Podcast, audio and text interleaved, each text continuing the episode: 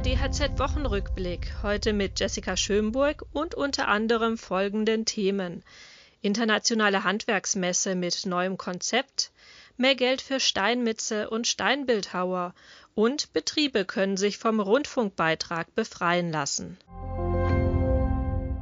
Zweimal musste die internationale Handwerksmesse wegen Corona abgesagt werden. Im kommenden Jahr soll sie nun mit einem neuen, teils digitalen Konzept stattfinden.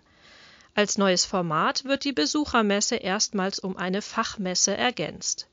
Diese findet im Internationalen Kongresscenter München statt und trägt den Namen Zukunft Handwerk. Die Fachmesse findet in hybrider Form vom 9. bis zum 11. März 2022 statt. Die Besuchermesse öffnet etwas länger, vom 9. bis zum 13. März. Ein höherer Mindestlohn und mehr Geld für Auszubildende. Das sind die Ergebnisse der Tarifverhandlungen im deutschen Steinmetz- und Steinbildhauerhandwerk. Wie der Bundesverband Deutscher Steinmetze und die IG Bauen Agrar Umwelt bekannt gaben, steigt der Mindestlohn zum 1. August auf 12,85 Euro. Eine weitere Erhöhung ist im August nächsten Jahres vorgesehen. Im kommenden August steigen die Ausbildungsvergütungen für das erste Lehrjahr auf 850 Euro und 950 Euro für das zweite Lehrjahr.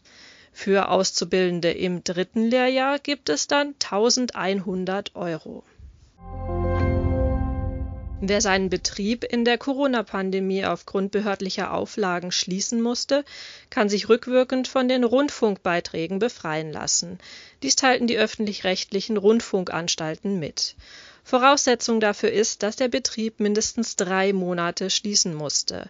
Berücksichtigt werden alle tatsächlichen Schließungen seit Ausbruch der Pandemie, also auch die Zeiten aus dem Frühjahr 2020. Wichtig ist, dass der Freistellungsantrag erst nach Wiedereröffnung des Betriebs gestellt wird.